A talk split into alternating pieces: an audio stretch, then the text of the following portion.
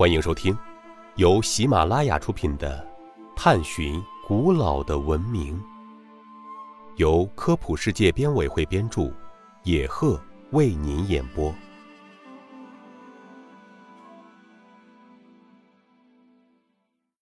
第一百二十集：复活节岛上一些巨大石像为什么东倒西歪？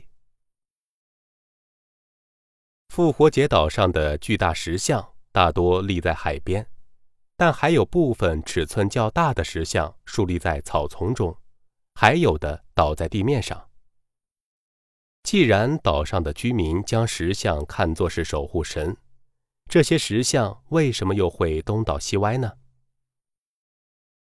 复活节岛上的拉帕努伊人认为，这些石像可以保佑农作物丰收以及好运。因此，每个部落都拥有自己的石像。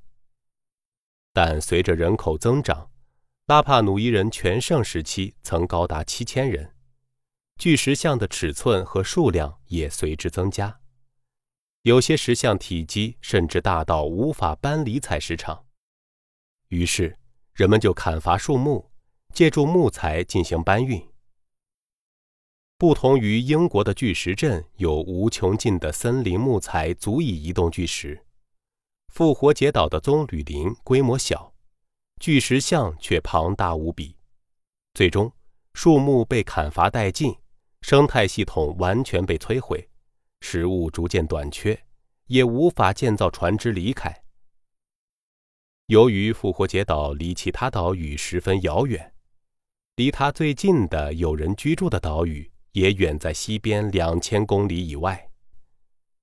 被困在岛上的拉帕努伊人，甚至互相残杀，取食人肉，并将情绪发泄在巨石像上。